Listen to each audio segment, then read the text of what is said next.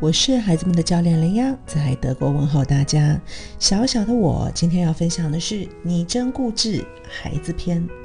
固执的孩子可能都会想：如果我不做决定，我将会被决定。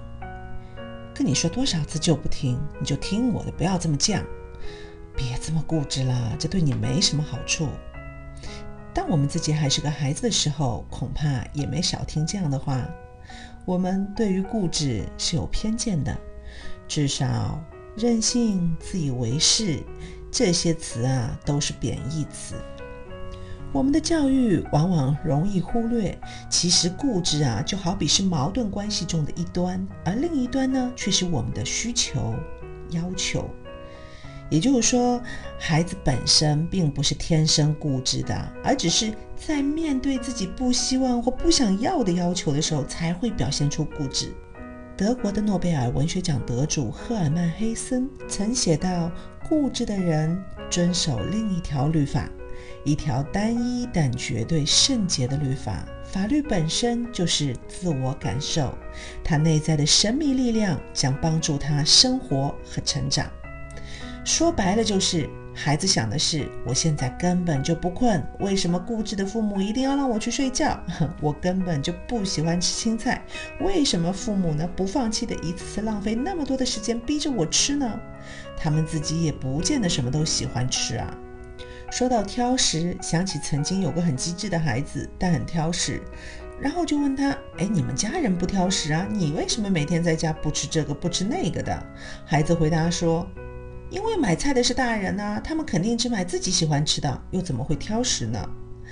再来说说孩子想在冬天不穿外套出门，因为那个当下真的不觉得太冷，而且呢，在室外还会继续运动，带了外套啊，等会儿热了脱下来太麻烦，可能还会弄丢。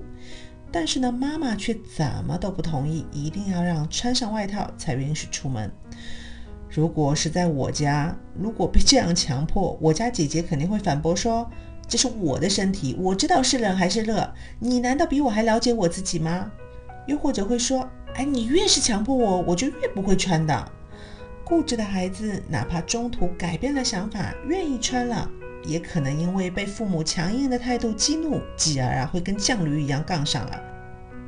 固执的孩子容易让父母发疯啊。父母和孩子之间呢出现了代沟。如果有不服气的家长，我来考考你：你听得懂现在孩子们之间的流行语吗？我们啊，作为父母会给孩子忠告，我们习惯适应的生活方式，很多可能都不再适合当前的生活状况了。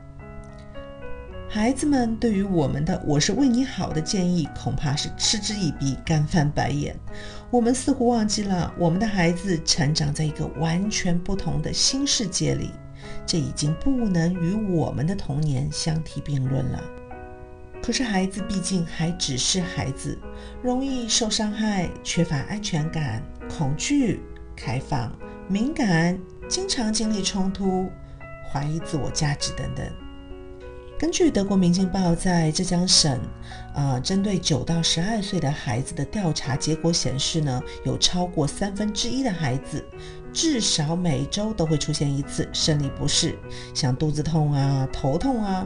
百分之八十一的孩子呢，对考试有巨大的恐惧；百分之六十三的学生害怕被老师惩罚；百分之四十四的学生报告至少受过老师一次惩罚。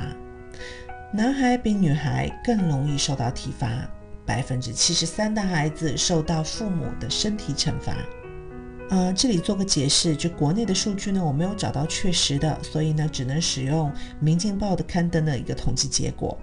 而国内的数据也有显示，中国的十四到三十五周岁青年的自杀率已经跃居世界第一了，平均每分钟两个孩子在自我了断，有八个是未遂的。那么，如何才能让儿童和青少年变得强大，从而在这个复杂、迷茫和难以理解的世界中好好的生存下来，甚至还能抓住机会和自由，实现自身的生活目标呢？美国《时代》杂志做过调查，固执、似乎是孩子未来生活成功程度的一个指标。当他长大后呢，世界就在他们的脚下，反倒更容易获得成功。心理学家呢追踪了七百多名儿童的生活，他们观察了八到十二岁的孩子，并在四十年后对其进行了重新检查。研究人员呢试图找出性格特征，比如说，嗯，勤奋、关心或者反抗等的性格特征，对以后的职业的成功有什么样的影响？令人惊讶的结果是。